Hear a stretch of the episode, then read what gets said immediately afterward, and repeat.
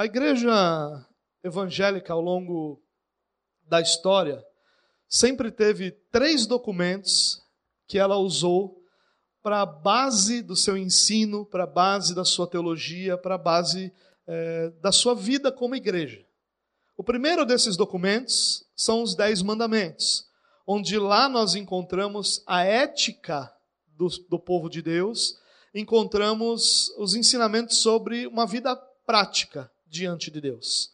O segundo documento é a oração do Senhor, esse documento que nós estamos é, analisando, esse texto que nós estamos analisando há algumas semanas, é, tentando compreender qual o ensino de Cristo na oração do Senhor. O terceiro documento é um documento que para nós cristãos é meio esquisito. É o Credo Apostólico. A maioria de nós tem um pouco de rejeição desse documento, porque ele parece muito católico para nós. Porque muitos de nós, durante a nossa infância, é, experimentou dentro, é, com esse texto, com esse documento do Credo Apostólico, uma reza católica. Né? Talvez você já tenha sido benzido com o Credo Apostólico. Né? Você lembra como é que era feito lá? É, e para nós, então, esse documento acaba sendo meio esquisito. Mas a verdade, irmãos, é que ao longo da história, desde a ressurreição do nosso Senhor e o início da igreja cristã, esses três documentos têm sido a essência da fé cristã. O credo apostólico, como todo credo, é a primeira declaração de fé da igreja. Então, aquilo que o credo apostólico apresenta é um resumo do que a igreja crê. Os dez mandamentos são um resumo de como nós vivemos, qual é a ética que nós abraçamos como filhos de Deus. E a oração do Senhor é o modelo da nossa oração é a essência da nossa oração, é o fundamento da nossa vida de oração. Ou melhor ainda, a oração do Senhor é o fundamento da forma como nós nos relacionamos com Deus. E é esse texto que nós estamos olhando. Nas últimas semanas nós falamos é, de forma introdutória né, sobre o que é a oração. Depois nós vimos é, que nós precisamos orar né, e que, por que, que nós não oramos. Na semana passada nós vimos sobre o coração correto, ou o coração no lugar certo na hora de oração, quando Jesus diz para nós não sermos nem como os hipócritas, nem como os pagãos na hora de orar, mas orar em confiança que Deus sabe tudo o que nós precisamos antes de pedirmos ao Senhor. E hoje nós vamos lidar com a oração do Senhor em si de uma forma geral. Então, o que eu quero fazer? Nós vamos lidar com cada partezinha lá da oração, o Pai Nosso que estás nos céus, cada partezinha dessa oração nós vamos tratar em um domingo. Mas hoje, até como uma forma introdutória, eu quero tratar a oração toda, a oração como um todo, falando é, da questão toda, para que a partir daí a gente possa desenvolver os pormenores. É, o texto que eu quero, então, usar, obviamente, é Mateus capítulo 6. Não é o único texto bíblico onde nós encontramos a oração do Senhor, mas é o texto onde nós encontramos a oração na sua versão mais completa. No texto de Lucas, capítulo 11, nós também encontramos a oração do Senhor é, de uma forma um pouco mais resumida do que aqui no capítulo 6 de Mateus, dos versículos 9 a 13. Se você quiser acompanhar na mesma versão, está aí na tela é, para você, para a gente poder é, ler juntos. O texto diz assim, ó, Mateus capítulo 6, a partir do versículo 9. Vocês orem assim: Pai nosso que estás nos céus, santificado seja o teu nome. Venha o teu reino, seja feita a tua vontade, assim na terra como no céu. Dá-nos hoje o nosso pão de cada dia. Perdoa as nossas dívidas, assim como perdoamos aos nossos devedores. E não nos deixes cair em tentação, mas livra-nos do mal. Porque teu é o reino, o poder e a glória para sempre. Amém. Bom, essa oração é sem dúvida a oração mais conhecida, repetida e decorada de toda humanidade. Eu não me lembro de um único velório em que eu tenha participado, um velório de, de alguém não cristão, em que não chegue um momento em que, para juntar todo mundo, se ore o Pai Nosso. Dentro dos velórios cristãos acaba tendo uma outra dinâmica, né, com mais música, com uma palavra, mas nos velórios onde as, o falecido não é um cristão, né, normalmente se ou que parte, grande parte da família não é cristã, se usa essa oração. Se usa essa oração no futebol, você quando vê os vídeos dos bastidores dos jogos de futebol, você vai ser sempre ver sempre lá o time, não só no futebol, mas em quase todo esporte, é, orando junto o Pai Nosso, ou seja, em tudo que é lugar, em todo o tempo, nós encontramos pessoas orando a oração do Pai Nosso. Ela é sem dúvida a mais conhecida de todas as orações, ela é sem dúvida a mais repetida de todas as orações, a mais decorada, aquela mais utilizada. Eu queria chamar a sua atenção então para uma é, frase, uma expressão do J.C. Riley. É, no século XIX, ele foi um, um teólogo inglês. Ele diz o seguinte: que feliz seria o mundo se conhecesse as verdades espirituais dessa oração, tanto quanto conhece suas palavras. E é a partir daí que eu queria desenvolver é, a nossa conversa essa noite. Muita gente conhece essa oração, mas, obviamente, nem todas essas pessoas que conhecem essa oração, e aí nós podemos incluir muitos cristãos, conhecem as verdades espirituais apresentadas, expressas nessa oração. Ao contrário disso, muita gente ignora a oração do Senhor de uma forma completa, pela mesma razão porque a igreja moderna ignora o credo apostólico, porque parece muito uma reza, porque parece muito uma coisa que não é protestante, porque parece muito uma coisa que não faz parte da nossa história. Mas a oração do Senhor é a resposta de Jesus aos seus discípulos que pediram a ele ensina-nos a orar. Se você quer aprender a orar, não há outro lugar mais completo e mais perfeito para você buscar essa, esse entendimento sobre oração do que a oração do Senhor. Se nós conhecêssemos as verdades espirituais apresentadas na oração, como nós conhecemos as palavras dessa oração, certamente nossa vida seria muito melhor, nosso relacionamento com Deus seria muito melhor. A primeira coisa que eu queria chamar a sua atenção essa noite é isso. A oração do Senhor é um espelho da graça de Deus. Quando Deus nos diz, olha, orem assim, peçam dessa forma, é, tenham esse conteúdo na oração de vocês, Ele está nos incentivando a buscá-lo, nos incentivando a confiar nele, nos incentivando a nos aproximar dele em oração. Isso é graça de Deus nós muitas vezes perdemos a, a perspectiva de que nós, por nós mesmos, de forma alguma, poderíamos estar diante de Deus. E que nós vivemos hoje diante de Deus por pura manifestação da graça do Senhor. É a graça do Senhor que nos permite termos acesso a Ele. É porque Deus enviou seu Filho amado ao mundo que nós podemos estar diante de Deus, que nós podemos, nas palavras do autor de Hebreus, é, nos colocar com ousadia diante do trono do Senhor. Nós nunca podemos esquecer isso. Irmãos. A oração do Senhor ela é antes de qualquer coisa. Antes da gente falar de modelo, antes de falar de repetir palavras, antes de falar dos seus ensinos, nós precisamos saber, precisamos ser convencidos de que a oração do Senhor é um espelho da graça de Deus. Porque o Senhor vai nos direcionar sobre o que nós devemos orar o Senhor vai nos direcionar sobre qual a forma que nós devemos orar. O Senhor vai nos, nos direcionar até mesmo a orar. Porque Jesus começa dizendo: Olha, vocês orem assim. Ele está nos instruindo, nos incentivando, nos direcionando a buscá-lo. Mas por que nós o buscaríamos sendo nós quem somos e sendo ele quem é? Por que nós poderíamos fazer isso? Como nós nos voltaríamos a um Deus tão santo, perfeito e poderoso, sendo nós tão imperfeitos e limitados? Pela graça de Deus.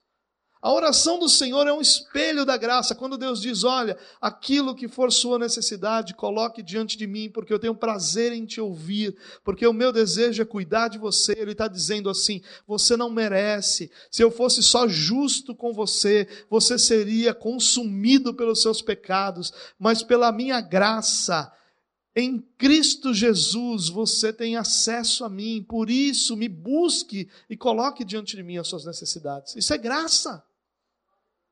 Se você não consegue olhar a oração do Senhor como expressão da graça de Deus, ela não vai lhe ter valor. Ela vai ser no máximo uma reza, vai ser no máximo algumas palavras bonitas que não vão tocar o seu coração, que não vão mover sua vida. Mas se você compreende que a oração do Senhor é o espelho da graça de Deus, ore, porque eu quero ouvir. Você não merece, mas Cristo Jesus satisfez a minha justiça, de forma que você então pode falar comigo. É isso que Deus está dizendo quando Ele nos instrui a orar. Se nós pensarmos dessa forma, nós veremos na oração do Senhor o espelho da graça de Deus. O texto que nós lemos começa assim: Vocês orem assim. Esse vocês também tem algo para nós é, pensarmos com carinho e sermos relembrados, irmãos. Essa oração, ou a oração do Senhor, é a oração do cristão. Jesus está respondendo a um pedido dos discípulos. Jesus está ensinando oração aos discípulos. Essa não é, esse, é, esse é um dos grandes argumentos contra a repetição das palavras da oração do Senhor. É porque essa repetição das palavras, ela não tem nenhum significado para aquele que não tem Deus como pai. Para aquele que não foi adotado por Deus, que não é filho de Deus por adoção, essas palavras não têm significado nenhum. Nunca vão ter elas podem até, de alguma forma, aplacar a consciência daquele que ora, mas ela nunca terá força de relacionamento. A oração do Senhor, e essa é uma lição para nós também, é a oração do cristão. Essa é a oração que é feita por aquele que foi adotado por Deus como filho. É a oração para quem entende que nosso Deus é o nosso Pai, mas que está nos céus. Para que, que Deus é nosso cujo reino é importante para nós, cujas necessidades são colocadas diante dele, cujo louvor, poder e glória estão nele. Se nós não cremos nessas coisas, essa oração não é para nós, ela é uma reza. A não ser que para nós Deus seja Pai por adoção em Cristo Jesus, de forma alguma essa oração é mais do que uma reza. E aí nós vamos cair naquilo que Jesus disse. Quando vocês orarem, não façam como os pagãos, que ficam repetindo continuamente as palavras, achando que por muito falarem serão ouvidos. E ele diz: não façam isso, não é a repetição das palavras que move Deus, não é isso. Essa oração não é uma oração para nós ficarmos repetindo continuamente, como se esse ato fosse mover Deus em direção ao nosso favor. Mas, muito além disso, a oração do Senhor é a oração do cristão, porque ela é a base do nosso relacionamento. Qualquer cristão ao longo da história que um dia quis entender como se relaciona com esse Deus que o salvou, ele teria diante de si como ensino a oração do Senhor. Orem assim. Vocês orem assim. E aqui a, a pergunta que a gente vem inclusive respondendo é: eu preciso repetir essa oração? Essa oração é para ser repetida para nós é bastante claro que não. Né? Existem algumas razões. Uma das razões é porque ela é a oração do cristão. Repetir sem crer nisso não tem nenhum resultado. Mas a principal razão por que essa oração não é uma oração para ser repetida é que nós não encontramos em nenhum outro lugar do Novo Testamento essa oração sendo repetida por ninguém. Nós encontramos diversas orações de diversas pessoas ao longo da história da igreja, apresentadas ali no Novo Testamento, e nenhuma delas é repetição da oração do Senhor. Ninguém orou o Pai Nosso do, nas páginas do Novo Testamento. Por isso, a ideia não é essa. Lutero vai dizer o seguinte sobre é, essa oração: a oração do Senhor é um modelo perfeito de oração. É isso que Lutero fala sobre a oração do Senhor. Ela é um modelo perfeito de oração. Então, para nós, não são palavras que devem, que precisam ser repetidas. Ao contrário disso, ela é para nós, uma, essa oração é para nós um modelo, e um modelo perfeito de oração. E por que, que Lutero diz modelo perfeito? Porque ele vai nos lembrar que em toda a Bíblia nós encontramos orações. Nós encontramos muitos homens e mulheres de Deus antes do ensino da oração do Senhor e depois do ensino da oração do Senhor orando. E todas essas orações têm o seu valor, têm o seu ensino. Todas essas orações foram ouvidas pelo Senhor.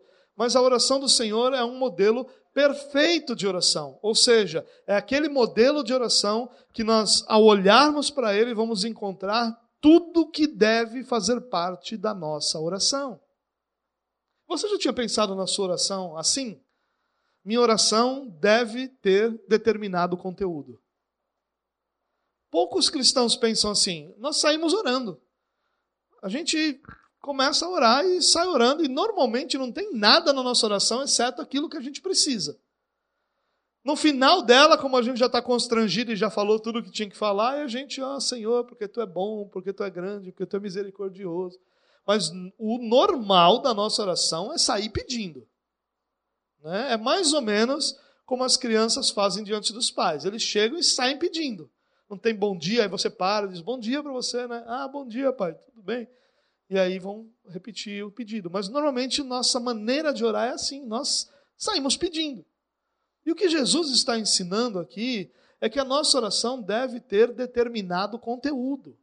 Ela tem um modelo para que nós possamos usar, e esse modelo é a oração do Senhor. O Dr. Lloyd Jones, é, ele diz o seguinte: quando eu tiver de orar, sempre terei de lembrar-me de determinadas coisas. Ele diz que esse é o resultado de compreender a oração do Senhor. Sempre que eu for orar, eu vou ter que me lembrar de determinadas coisas. Porque a oração do Senhor nos direciona a orar por determinadas coisas.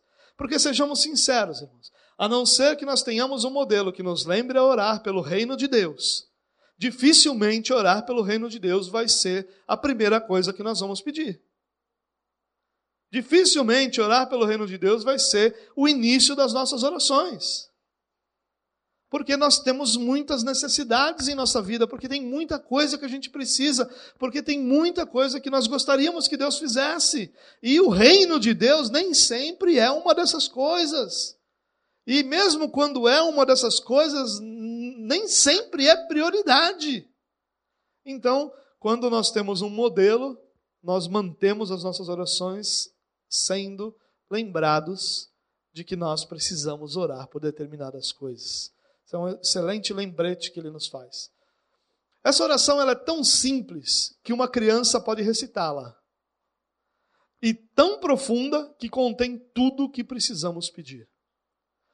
Há uma espécie de consenso entre os teólogos de que não importa o que você queira pedir, se aquilo que você precisa pedir ao Senhor faz parte daquilo que o Senhor nos instruiu a pedir, porque se você for pedir para matar sua sogra, isso não faz parte daquilo que nós somos instruídos a orar.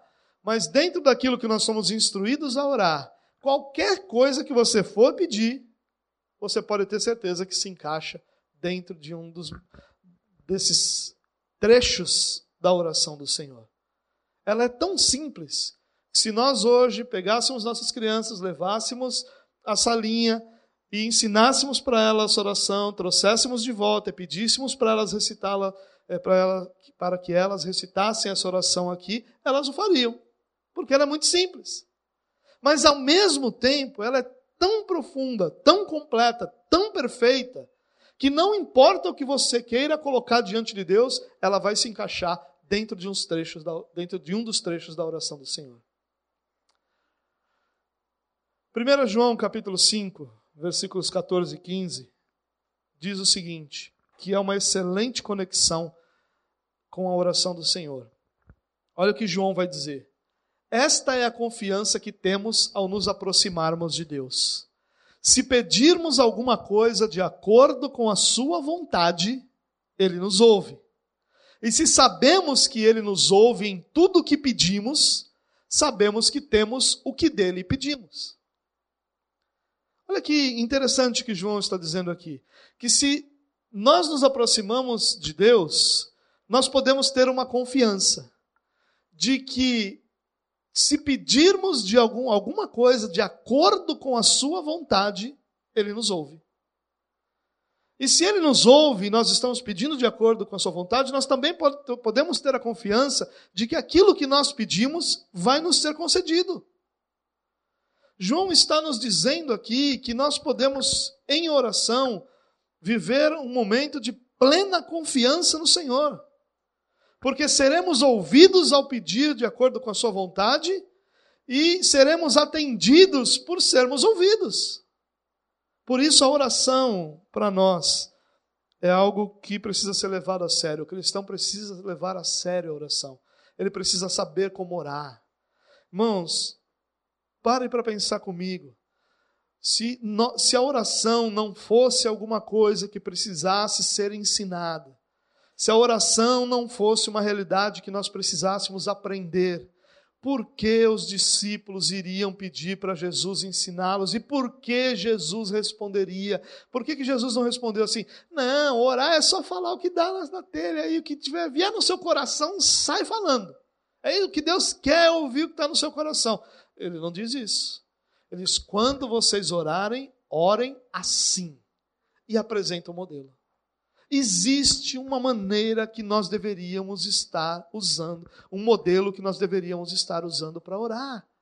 Existe uma forma que nos deveria ser cara, que nos deveria ser valiosa nos nossos momentos de oração. Se nós pedimos algo de acordo com a vontade de Deus, e aí a oração se torna tão importante, porque ali nós encontramos quais são as realidades pelas quais nós devemos orar. Se nós oramos de acordo com o modelo da oração do Senhor, nós estaremos sempre orando de acordo com a vontade de Deus. E ao orarmos de acordo com a vontade de Deus, nós temos nossa realidade encaixada no que João falou. Nós podemos ter a confiança de que seremos ouvidos. E ao termos a confiança de que seremos ouvidos, nós podemos ter também a confiança de que seremos atendidos. Não há vida cristã sem teologia. Esse é o ensino do que eu acabei de dizer aqui. Talvez para você não pareça ter uma conexão, mas deixa eu tentar lhe explicar. Se nós precisamos pedir de acordo com a vontade de Deus, nós precisamos conhecer a vontade de Deus, certo? Óbvio.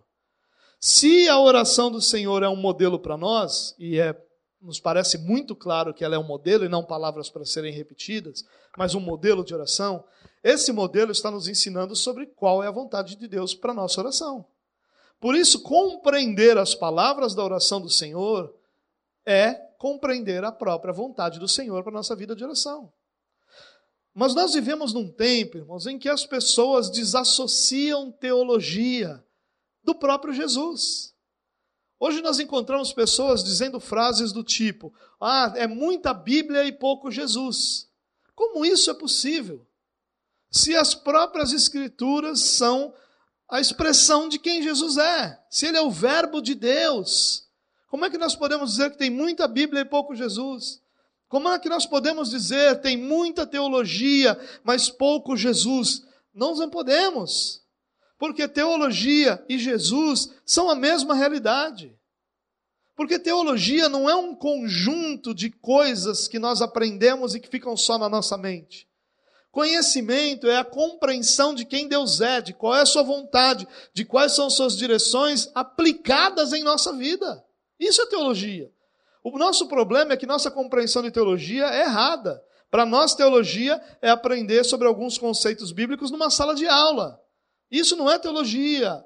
Teologia é o que nós conhecemos sobre Deus, é teologia.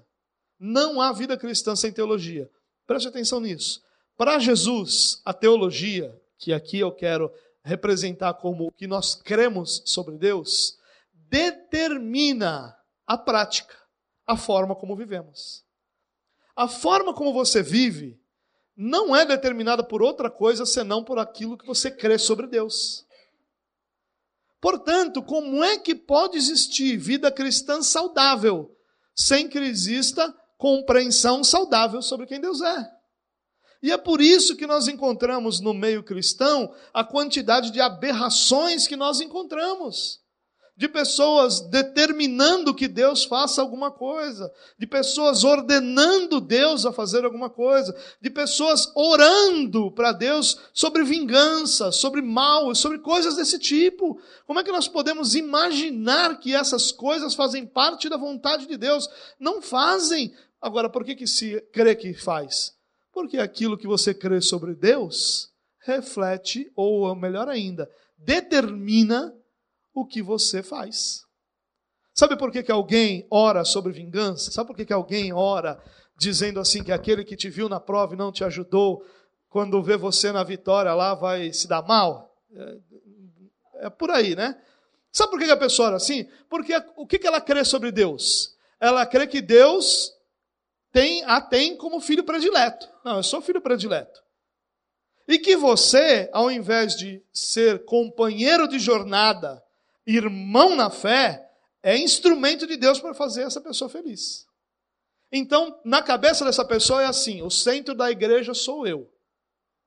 Então, o que, que eu quero? Eu quero ser feliz. Como é que eu quero ser feliz? Ganhando dinheiro. Então, Deus vai usar todos vocês para me dar dinheiro. Essa é a compreensão dessas pessoas. Se você não fizer isso, sabe o que vai acontecer? Você me viu na prova e não me ajudou. Ah, quando eu estiver lá em cima da, por cima da carne seca, eu vou pisar em você. Porque sabe o que ela compreende sobre Jesus? Que você não vale mais do que um instrumento, uma ferramenta usada para abençoá-la. A prática dela nada mais é do que a expressão da fé. E aí, essa pessoa tem a capacidade de dizer para a gente que teologia não é importante. A estupidez dela é a prova de que teologia é a coisa mais importante na vida cristã. Porque não existe prática cristã senão aquela que é resultado da nossa fé. Como você crê, como você enxerga Deus, como você compreendeu sua salvação, determina como você vive a sua fé. Não há vida cristã sem teologia. Não há. Quanto mais nós conhecermos de Deus, mais a nossa fé vai ser refletida numa vida cristã saudável. Você pode até dizer que há muita teologia em nosso meio e pouca expressão dessa teologia. Eu concordo com você, inclusive. Agora, você dizer que tem muita teologia e pouco Jesus, já encerrou a discussão, porque você não sabe nem o que é teologia, nem quem é Jesus. Tem mais o que conversar. Você colocou dois pontos, os dois pontos você não entendeu nem o que é. Então, preste atenção nisso, irmãos. O Sproul, um teólogo que faleceu faz pouco tempo, inclusive, ele escreveu um livro cujo título é Somos Todos Teólogos. E ele argumenta nesse livro de que todos nós somos, todo cristão é teólogo. Não existe cristão que não é teólogo. E a questão, então, o que precisa ser definido é se a nossa teologia é boa ou ruim. Não é se você é teólogo ou não, é se a sua teologia é boa ou ruim. E aí ele usa alguns argumentos, e eu queria só fazer um exercício com você com relação a isso. Quem é o seu Senhor? A sua resposta vai ser Jesus, não é? Então, você poderia dizer o seguinte: Jesus Cristo é o Senhor. Não poderia dizer? Você diria isso como expressão da sua fé? Essa é uma expressão teológica. Quem é Jesus? O que, que significa Cristo? Que, que significa Senhor? É teologia. Quando você diz Jesus me salvou, quem é Jesus? Ele te salvou do quê? Ele te salvou para quê? É teologia. Expressões tão pequenas quanto Jesus Cristo é o Senhor ou Jesus me salvou são expressões teológicas profundas. Se você declara sua fé em Cristo, você declara uma expressão teológica. Quando você diz, eu sou cristão, o que é ser cristão? Quem é um cristão? O que um cristão faz? É expressão teológica. Nada que nós falamos a respeito da nossa fé é outra coisa senão teologia.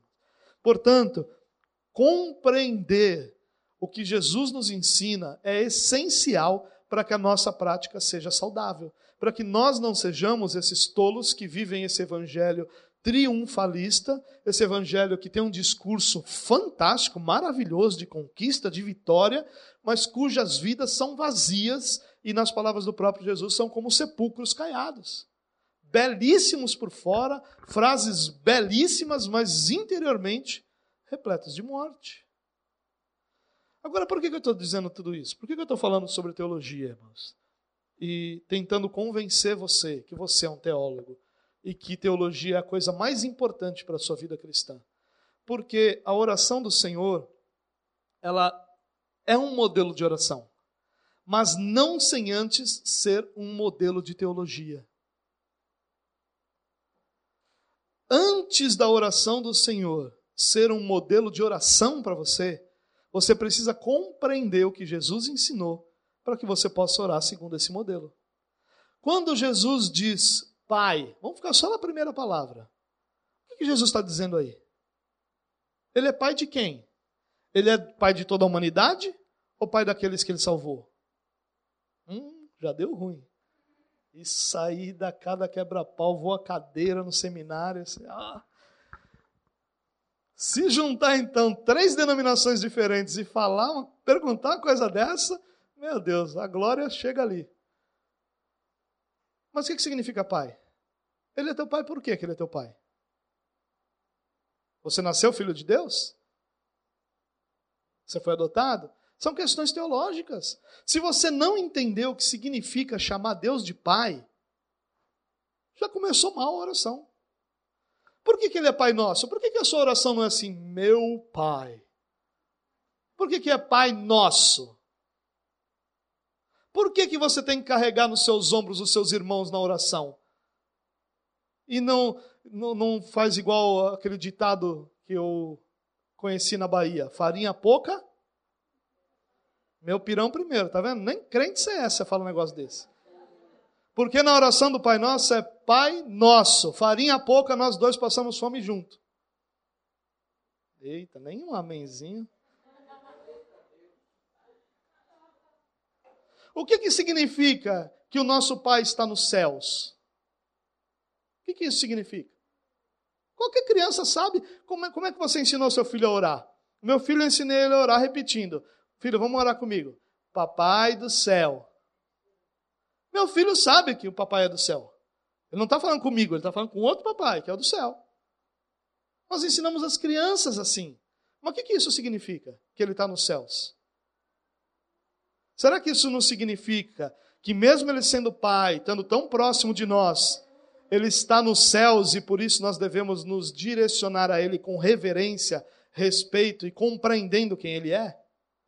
Só entender isso, você já jogou metade das orações dos cristãos fora. Porque o que tem de moleque chegando na frente de Deus achando que está falando com o mano da esquina, só para prestar atenção, quanta coisa a gente tem que pensar sobre oração. E por isso, talvez, a nossa oração seja tão difícil hoje, a nossa vida de oração seja tão difícil, porque o Pai Nosso, ou a oração do Senhor, é um modelo, sim, é um modelo. Mas ele não é um modelo de oração sem antes ser um modelo de teologia. Eu preciso compreender o que essas expressões significam para que aí então eu entender, eu possa entender como Jesus me ensinou a orar. É isso que nós vamos fazer, se a providência de Deus nos der as próximas semanas para nós vivermos juntos, nós vamos trabalhar um pouco nisso e falar sobre, entender ou tentar compreender essa expressão. Mas de forma bem superficial, Jesus começa dizendo para que nós oremos, Pai nosso que está nos céus. E aqui eu queria deixar só algumas é, reflexões para a gente pensar um pouco sobre isso antes de nos aprofundarmos nesse tema. Orar sem conhecer a Deus é o caminho para orar de forma incorreta. Jesus ensinou que tem uma oração que é feita de forma incorreta. Quando vocês orarem, não sejam como os hipócritas que oram em pé nas sinagogas e nas esquinas para serem vistos pelos homens. Está incorreta essa oração. Essa oração não é uma oração dirigida ao Senhor. Nem sejam como os pagãos que ficam repetindo sempre as mesmas palavras porque acham que pelo muito falar serão ouvidos. Jesus disse: existem formas incorretas de orar. Não é porque você está falando é, com Deus que supostamente você está fazendo isso da forma como Deus ensinou você a fazer. Há uma forma correta de orarmos, há uma maneira correta de nos dirigirmos a Deus. Orar ao Pai é orar em nome de Jesus. Isso aqui é uma coisa importante. Eu encontrei muitas pessoas questionando a oração do Pai Nosso como modelo cristão, porque depois de ensinar o Pai Nosso, Jesus ensina os seus discípulos a orarem no nome dele. Mas orar o Pai Nosso, ou orar a oração do Senhor, é orar em nome de Jesus. Porque é a única forma de nós sermos filhos de Deus. E essas pessoas que dizem a oração do Pai Nosso não é nosso modelo porque não é feita em nome de Jesus, somente provam o meu ponto. Que não compreender teologicamente o que Jesus ensinou faz com que eles não compreendam a própria oração. Orar ao Pai é sempre orar em nome de Jesus. Quando você começa a sua oração dizendo Pai, está implícito que você está orando em nome de Jesus. Porque sem a não ser por Jesus, Deus nunca seria seu pai. A não ser por Jesus, você nunca poderia chamar Deus de pai. Ele é seu pai porque Jesus satisfez a justiça de Deus e essa justiça satisfeita fez com que você fosse incluído na família de Deus, adotado como filho, na expressão que Paulo usa, e aí então se tornasse herdeiro de Deus e co-herdeiro com Cristo. Por isso você pode chamar Deus de Pai. Se, você, se não é em nome de Jesus, ele não é Pai. Acho que a gente já respondeu de quem ele é Pai, né? Mas vamos deixar esse debate para mais para um outro momento. Ele continua dizendo: Santificado seja o teu nome, venha o teu reino, seja feita a tua vontade, assim na terra como no céu. Sejamos honestos, é assim que nós começamos a nossa oração. Senhor, que o teu nome seja santificado, que todas as pessoas reconheçam que tu és santo. Quem tem tempo para isso? Nossas necessidades são tão urgentes, são tão desesperadoras, que nós vamos diante do Senhor, faz isso pelo amor de Deus. Aí quando acaba, o coração amansa. Mas Jesus disse: Você quer começar a orar? Suas primeiras petições precisam ser sobre Deus. Nós precisamos fazer daquilo que nós oramos, ou do nosso modelo de oração, ou da compreensão desse modelo de oração, a partir daí colocar as nossas prioridades no lugar certo. Ou melhor, orar pelo que é eterno deve ser nossa prioridade. Quanto você ora pelo que é eterno, meu irmão? Quanto você ora? Quanto vamos melhorar essa expressão, porque eu também não tenho nenhuma diferença. Quanto nós oramos pelo que é eterno? Quando foi a última vez que nós oramos, Senhor, prepara a minha vida para o dia que eu for encontrar com o Senhor? Prepara a minha vida para que a minha vida seja uma expressão de quem o Senhor é. Senhor, me prepara, porque eu não quero outra coisa na vida senão servir ao Senhor. Quando foi a última vez que nós oramos assim? E o que Jesus está dizendo é: você quer orar? Os discípulos perguntaram a Jesus, nos ensina a orar. E aí Jesus está dizendo para os discípulos, não só os discípulos daquela época, mas os discípulos de hoje e de toda a história da igreja. Daqui, de Santos e de todos os lugares. Você quer aprender a orar? Seus pedidos, suas petições devem começar priorizando o que é eterno. Se o que é eterno não faz parte das suas orações, a sua oração não é segundo a vontade de Deus. É por isso que Paulo vai dizer: se eu espero em Cristo somente para essa vida, eu sou de todos os homens o mais digno de compaixão. Se tudo que Cristo é para você é uma muleta para esta vida, para que você alcance nessa vida coisas que tragam a você conforto e alegria, nas palavras de Paulo, você não merece outra coisa senão compaixão. Isso é que é NVI, né? que tem uma, uma tradução mais moderna, porque se você for para uma tradução é, mais antiga, a expressão vai ser: Eu sou de todos os homens o mais miserável. É isso que nós somos. Eu sou um miserável quando as minhas orações só contêm petições sobre a nossa vida terrena. A oração do Pai Nosso precisa começar priorizando o que é eterno. Depois disso, Jesus, continuando a oração, diz: Dá-nos hoje o nosso pão de cada dia, perdoa as nossas dívidas, assim como perdoamos aos nossos devedores, e não nos deixe cair em tentação, mas livra-nos do mal. Você orou pelo que é, pelo que é eterno? Agora coloque de Deus, diante de Deus, as necessidades que você tem no seu dia a dia. Aqui ele nos ensina a orar por três coisas, que é tudo que nós precisamos: pão, perdão e proteção. Se nós tivermos essas três coisas, nós temos tudo o que nós precisamos em nossa vida: pão, sustento, perdão, que na realidade aqui vai representar a expressão do meu próprio cristianismo, porque ele diz: perdoa como eu tenho perdoado, ou seja, da forma como eu expresso o meu cristianismo, é, eu, eu tenho recebido do Senhor, e proteção. Não nos leve à tentação, não nos induzes à tentação, protege-nos do mal. Nós colocamos o que nós precisamos diante de Deus. Sabe, irmãos, existe, existem as, nós encontramos em alguns momentos pessoas que dizem coisas do tipo assim: ah, eu vou, quando eu vou orar, eu, eu nem tenho coragem de pedir nada sobre para mim. Eu sei que às vezes a gente se sente assim, eu já me senti assim.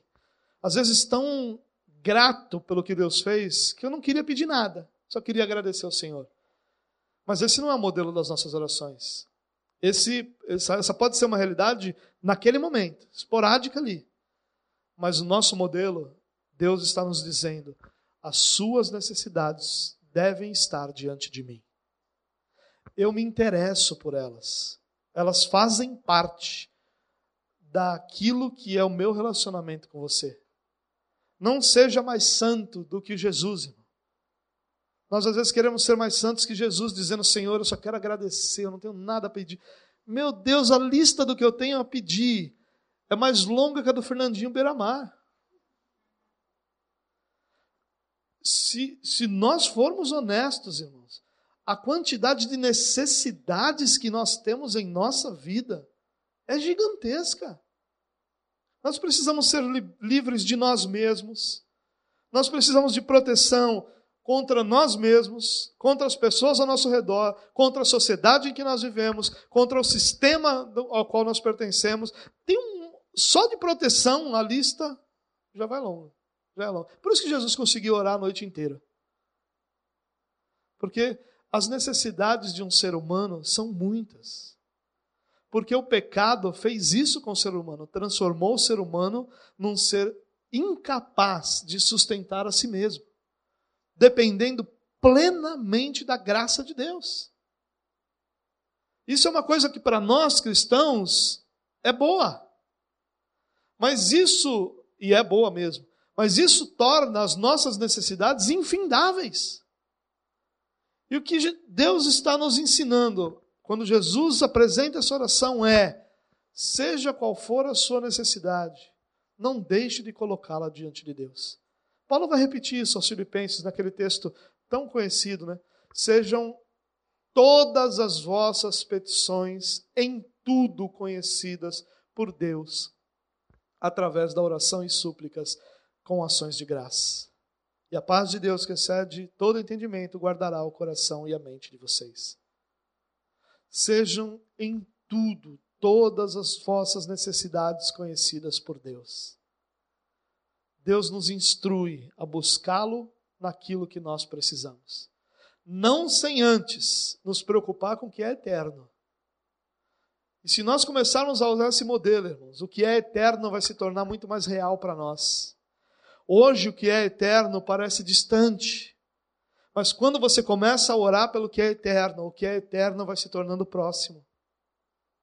Uma das realidades que eu ouço muito de quem é mais antigo na igreja evangélica é: na época que eu era jovenzinho, eu ouvia, se pregava muito sobre a volta de Jesus. Hoje não se prega mais. Talvez você seja dessa época, onde se ouvia muito sobre a volta de Jesus. E hoje não se ouve mais sobre isso com tanta intensidade. O que, que isso significa? Que houve uma época em que o que é eterno direcionava as mensagens da igreja. E à medida que nós vamos nos tornando mais e mais desejosos daquilo que é terreno, aquilo que é eterno vai se afastando. A mesma coisa acontece na oração. Quando a minha oração começa e é prioriza as minhas necessidades terrenas, o que é eterno vai perdendo valor, vai se tornando fumaça longe. Mas à medida que o que é eterno se torna prioridade na minha oração, o que é eterno vai se aproximando. E aquilo vai se tornando mais real, mais concreto, mais próximo da minha vida. Por fim, a oração tem essa doxologia, esse encerramento, porque teu é o reino, o poder e a glória para sempre. Amém. Jesus nos ensina a orar porque Deus é poderoso e governa sobre tudo e sobre todos. É por isso que nós oramos, porque nós não estamos falando a deuses falsos. Nós não estamos buscando de uma forma mística uma divindade que pode estar lá. Nós falamos com um Deus que se relaciona conosco. Esse Deus não só está se relacionando conosco, mas ele é poderoso para realizar tudo aquilo que nós precisamos. E ele governa sobre todas as coisas o tempo todo. Eu queria encerrar só fazendo um resumo de tudo isso que eu falei te lembrando que a oração que Jesus ensina tem a invocação, que é a lembrança daquele a quem nós estamos orando. Deus é invocado em nossa oração. E ao invocarmos, nós nos lembramos de quem Ele é, a quem nós estamos orando, diante de quem nós estamos. E aí então nós oramos pelo reino nós oramos pelo que é eterno. Na sequência, nós oramos por nossas vidas, por aquilo que nós precisamos. Nunca de forma solitária, os nossos irmãos estão sempre conosco em nossas orações. Por isso que é perdoa os nossos pecados, por isso que é o pão nosso, por isso que é livra-nos do mal. Nós pedimos por aquilo que é a nossa vida e nós encerramos nossa oração louvando a Deus. Isso esse é o modelo da nossa oração. É claro que o conteúdo dentro desse modelo, permitindo Deus, nós veremos nas próximas semanas. Mas experimente isso, irmãos. Experimente orar, invocando ao Senhor, orando pelo que é eterno, colocando cada uma das suas petições diante de Deus e encerrando esse tempo de oração, louvando aquele que tem todo o poder, glória e majestade. Se nós orarmos assim, nós estaremos orando de acordo com a vontade de Deus. E João nos ensinou que ao orarmos de acordo com a vontade de Deus, nós vamos ser ouvidos. E ao sermos ouvidos, nós seremos atendidos. Nossa oração vai deixar de ser uma obrigação, uma tarefa, e passar a ser um momento de comunhão, um momento de maior alegria do nosso dia.